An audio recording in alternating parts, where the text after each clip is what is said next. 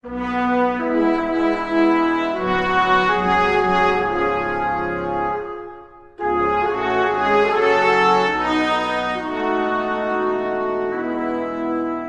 and Merry Christmas. This is Jazz Hands McFeels. I'm joined by James Allsup. We're here to do a deep dive into the story of the truce between British and German soldiers in the early stages of World War I, made possible only by a millennia of our shared history, heritage, culture, blood, and ultimately our destiny.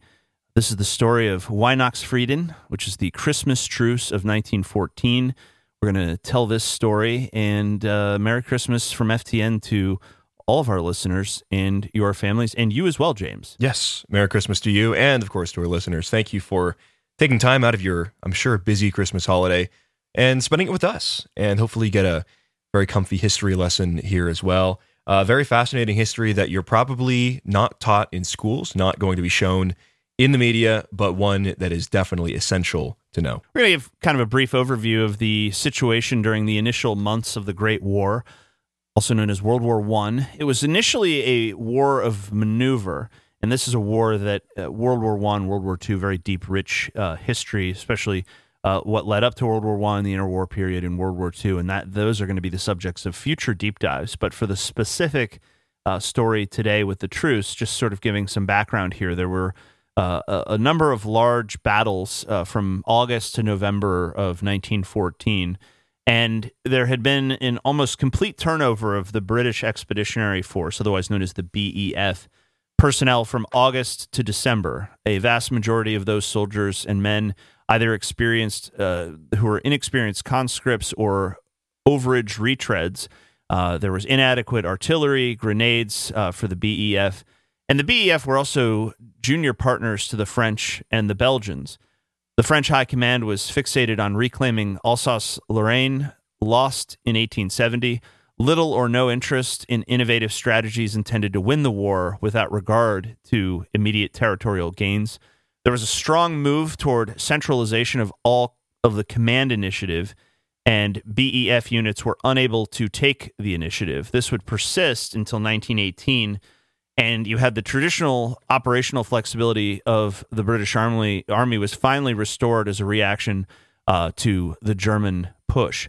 Central Powers had relatively short interior lines and could move forces around as needed without overly weakening any sector. And the Central Powers then went on the defensive, uh, flanking movements in what was known as a race to the sea, settling into the trenches. The Allies had no choice but to conform to this new war strategy.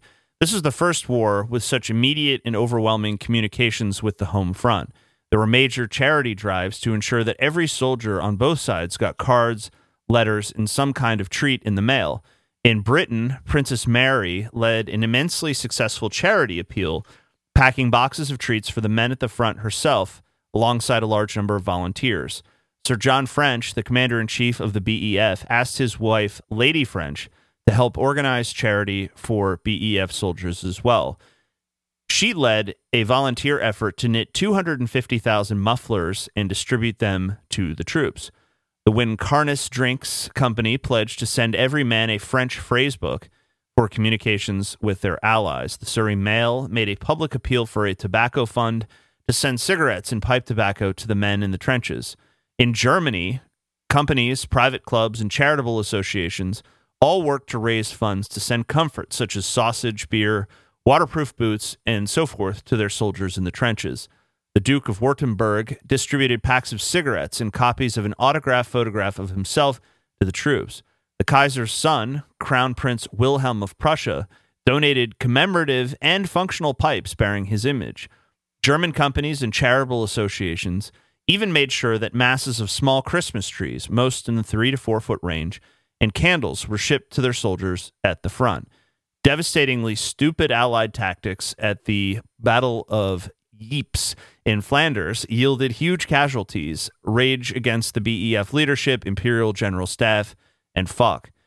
The battle raged from October 19th to November 22nd, 1914, and this became quickly bogged down into a war of attrition punctuated by fruitless raids against prepared positions, no organized overall command structure for the Allied forces, Continued attacks by the Central Powers against highly defensible positions at Langemarck led to 70% casualties, so on and so forth. This continues. Morale takes a nosedive.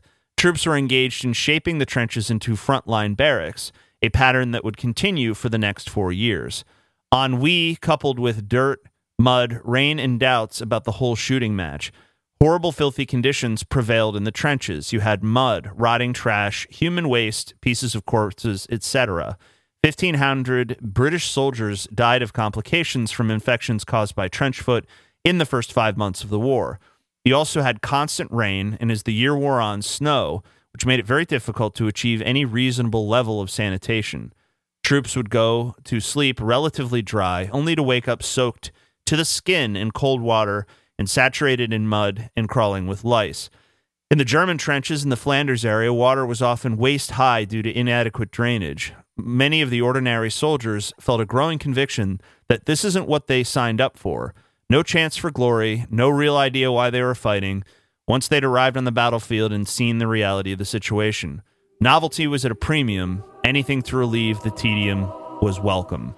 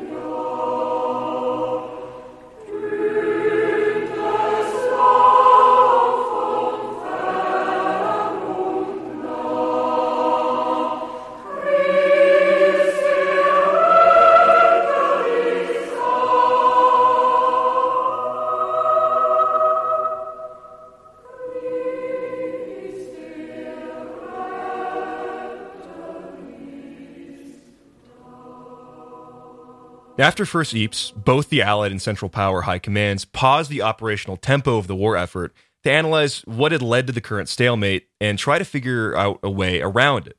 Further skirmishes took place at places across the entire front in December, but the weather militated against it, even as military leadership took stock of the situation in order to determine how best to proceed at the strategic level. During the skirmishing, which took place between the 14th of December and the 21st of December of 1914, there had been a few instances of local truces being made to recover the wounded and the dead from the no man's land between the trenches, repair fortifications, etc. There were unofficial truces. Sometimes higher authority were aware of it, but winked at it. In other cases, the military leadership came down hard against such fraternization with the enemy. Just before Christmas of 1914, the weather changed drastically, literally overnight. The endless rain and flooding stopped, the temperature dropped, leading to snow, and then a hard freeze. This was a huge blessing to the troops, as they no longer had to wallow through wet mud and didn't worry about being suffocated when sections of waterlogged trenches collapsed, which happened numerous times and was an awful way to die. And then, on Christmas Eve 1914, starting from the widely separated areas where the fighting had been temporarily suspended earlier in the month, a series of spontaneous local outbreaks of peace and goodwill spread across the central front of the BEF, 3rd and 4th Corps.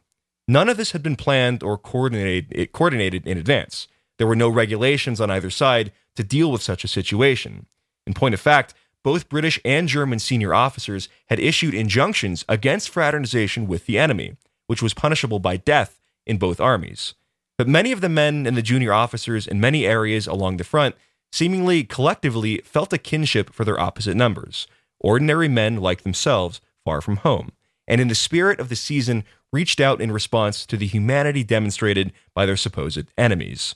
During the constant barrage of propaganda, ordinary German soldiers felt no hatred for the British, and British soldiers themselves couldn't figure out how fighting to retrieve some Belgian and French fields and cabbage patches from the Germans was any business of theirs in the first place. This was, in fact, the main justification for the flurry of small attacks in mid to late December.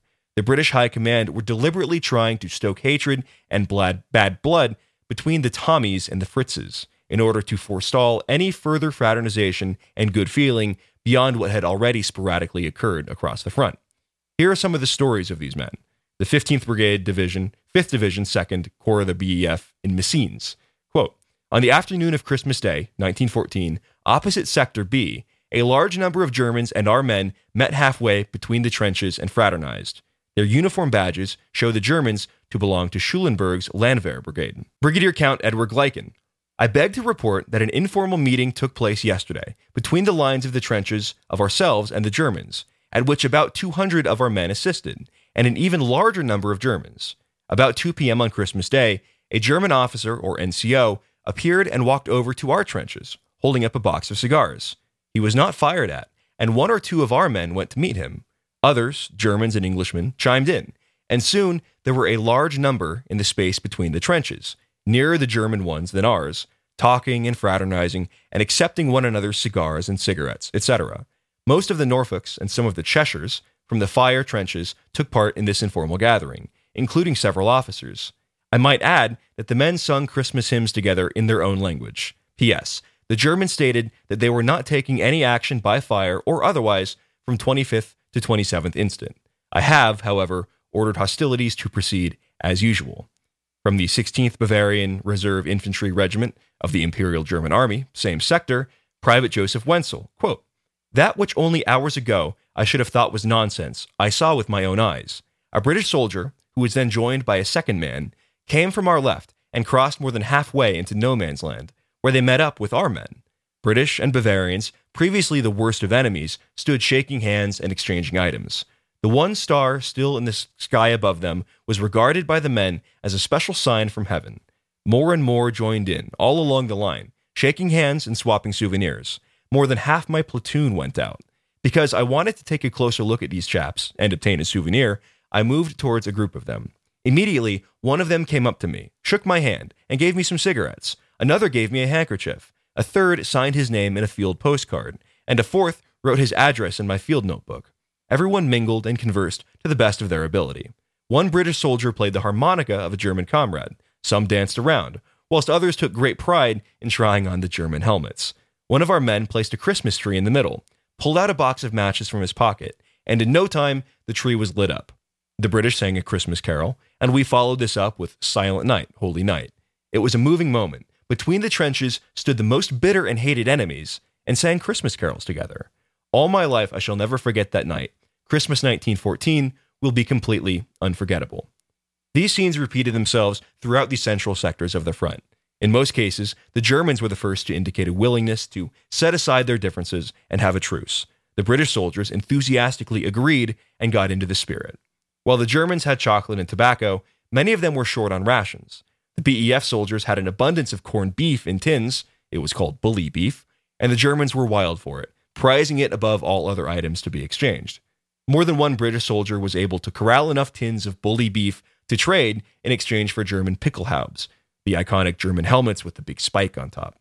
Many of the British soldiers were envious of the waterproof gumboots, otherwise known as Wellingtons, that the Germans seemed to have as part of their standard kit, and traded for those as well. It turned out that far more of the Germans spoke English than British who spoke German. In fact, many of the Germans had worked and lived in England as waiters and cabbies. Some of them even had sweethearts and even wives in Britain. On the 23rd of December, a company of the Royal Berkshire Regiment relaxed their suspicions enough to invite some of the opposing German troops to come over for a visit. They chatted, joked, and laughed, and exchanged cigars and cigarettes. And one of the Germans remarked that he hoped the war would end soon so he could return to his job as a taxi driver in Birmingham. on at least one verified occasion, a football or soccer match took place between the German and British soldiers on Christmas Day. The final score was 3 2 in favor of the Germans. Several other groups of fraternizing soldiers wanted to play football with their opposite numbers, but either didn't have anything suitable to use for a ball or were forbidden to do so by their officers.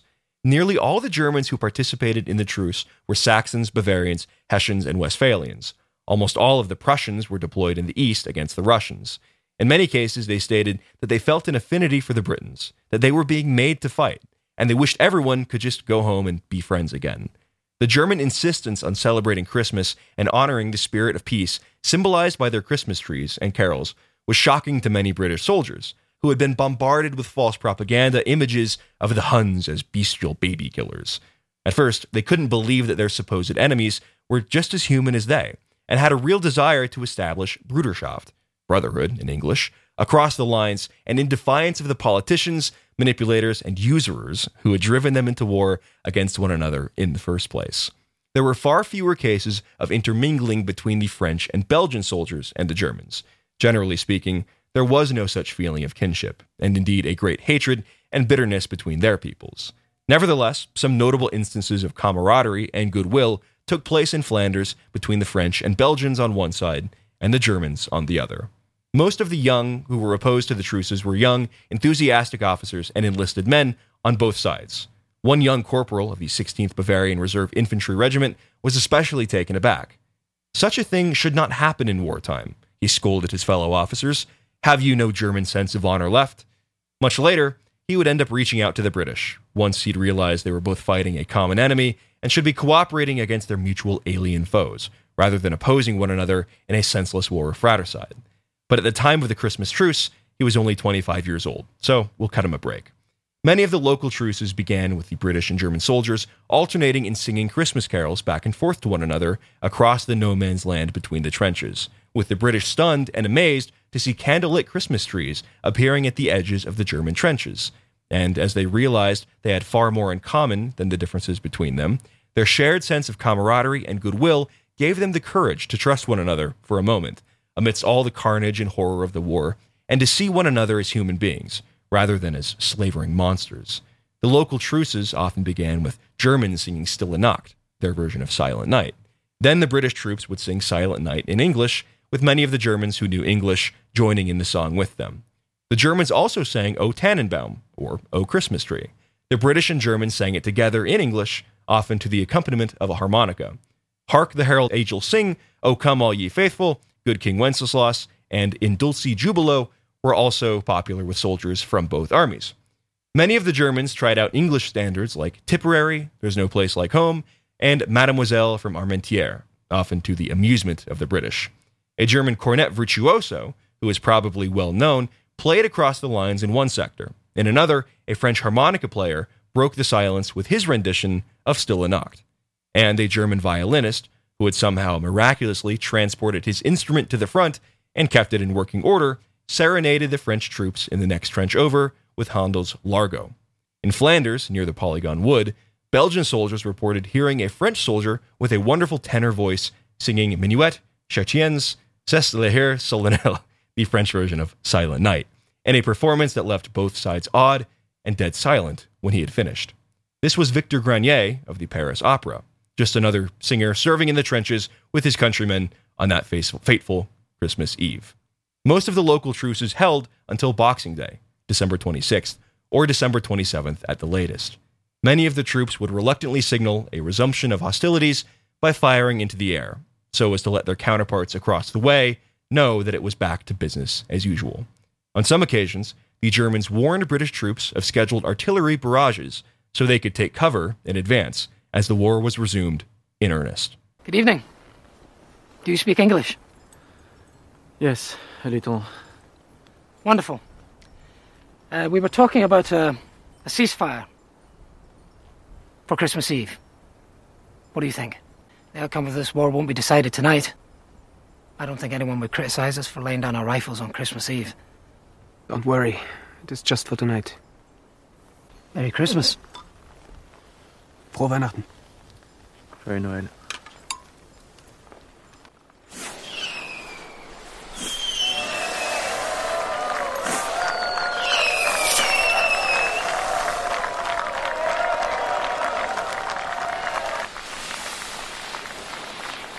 Welcher Idiot ist denn auf die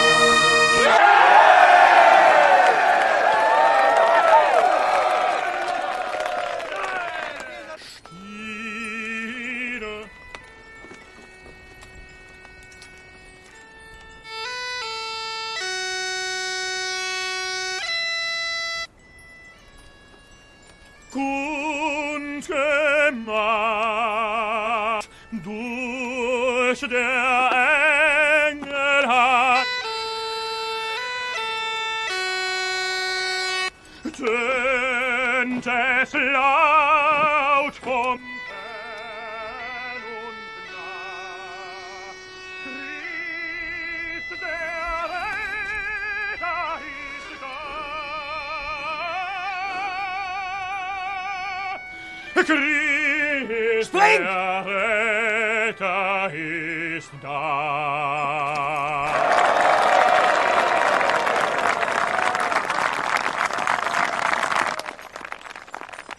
The Great War ground on for another four years, costing more than 30 million lives and ripping apart the fabric of Western European civilization for all time. A few local truces were held from time to time during the remainder of the conflict, but nothing on the scale of the Christmas armistice of 1914. During subsequent conflicts, the senior officers on both sides ensured that there weren't opportunities for fraternization between opposing forces. The evolution from static trench warfare into mechanized mobile warfare, fought at speed and often at longer distances, also played a part in dehumanizing the enemy on the battlefield. And yet, during the most destructive war which had taken place on the European continent to date, men of goodwill who recognized the kinship they shared with their nominal enemies across the way were able to call a halt to the bloodshed for a brief while and engage in fellowship and good cheer with men they'd much rather befriend than kill. Sir Arthur Conan Doyle of Sherlock Holmes wrote that the British and German soldiers had found a sudden and extraordinary link in that ancient tree worship, long anterior to Christianity, which Saxon tribes had practiced in the depths of Germanic forests and still commemorated by their candlelit fir trees. It was an amazing spectacle and must arouse bitter thought concerning those high-born conspirators against the peace of the world who in their mad ambition had hounded such men to take each other by the throat rather than by the hand. Doyle was alluding to the centrality of sacred trees and groves in ancient Germanic religious rituals dating back to the pre Christian era. The Roman historian Tacitus tells us that the pre Christian Germanic tribes worship their gods in groves rather than in temples. In his Germania, written in 98 AD, he said that the tribes consecrate woods and groves and they apply the name of gods to that mysterious presence which they see only with the eye of devotion. He described a grove sacred to the Germanic Semnones tribe, a chaste grove dedicated to the goddess Nerthus. Other contemporary Roman writers reported near identical rites associated with particular sacred trees and groves. In his Annals of the Roman Empire, written from 100 to 119 AD, Tacitus describes how in 9 AD the Cheruski, Cherushi, Cherushi tribe ritually sacrificed 900 Roman legionaries who had survived the battle of the Teutoburger Wald in a secret in a sacred clearing in the Teutoburger forest. The German tradition of tree worship spread across Europe and Great Britain and eventually across the Atlantic Ocean to North America, becoming a universal symbol of the Christmas season. Unsurprisingly, some so called historians have tried to downplay or even deny entirely that the Christmas armistice of 1914 ever took place at all. Many of this faction accede to the reality that the spontaneous truces across the Western Front, but fixate in a very odd and strange way on the football match played by British and German troops near Messines in Belgium, denying that it ever took place at all. This notion is ludicrous on its face. There are numerous written accounts, drawings, and even photographs of scenes from the armistice as a whole, which were published contemporaneously and which we can read and view today. Many surviving veterans were interviewed on BBC television in the 60s and gave their firsthand accounts on video. There are far too many detailed, factually consistent accounts of the Christmas armistice for it to be a hoax or a myth of some kind. In particular, one almost certainly Jewish female historian named Terri Blom Crocker wrote a book which grudgingly admitted that some local temporary truces had taken place, but ensured the reader and hit the reader over the head with her disapproval of British soldiers consorting with demonic Germans rather than doing their best to kill them. She especially sought to puncture the myth of a football match being played between British and German troops during the Christmas armistice. Of course, the latest letter from a BEF soldier to his family detailing the Christmas football match between the German and British soldiers was uncovered in 2014, a full year before she wrote an article in the New Republic claiming it hadn't taken place despite numerous contemporaneous reports. Those who tried to deny the reality of what took place are the same ones who will do and say anything to try to rob us of our identity as a people. They seek to demoralize us, divide us, but we know better, and the truth has triumphed over their lies and deceptions. There's an important lesson here for us today. We must no longer allow hostile Jewish interests to goad us into pointless conflicts with those who are in actuality our comrades in the great struggle against those who seek to besmirch the achievements of our ancestors and deny the great achievements of the civilization they built, and even to obliterate our very identity as a people. Instead, we must embrace our brothers and work together to oppose our common enemies for our mutual benefit and for the sake of our descendants. These good, decent men of a century ago showed us that there is a better way, even in the face of overwhelming pressure from Jewish power and their adjacents who seek to destroy us. And so, from all of us here at FTN, we wish you and yours a very Merry Christmas and a Happy New Year. Thank you. Merry Christmas.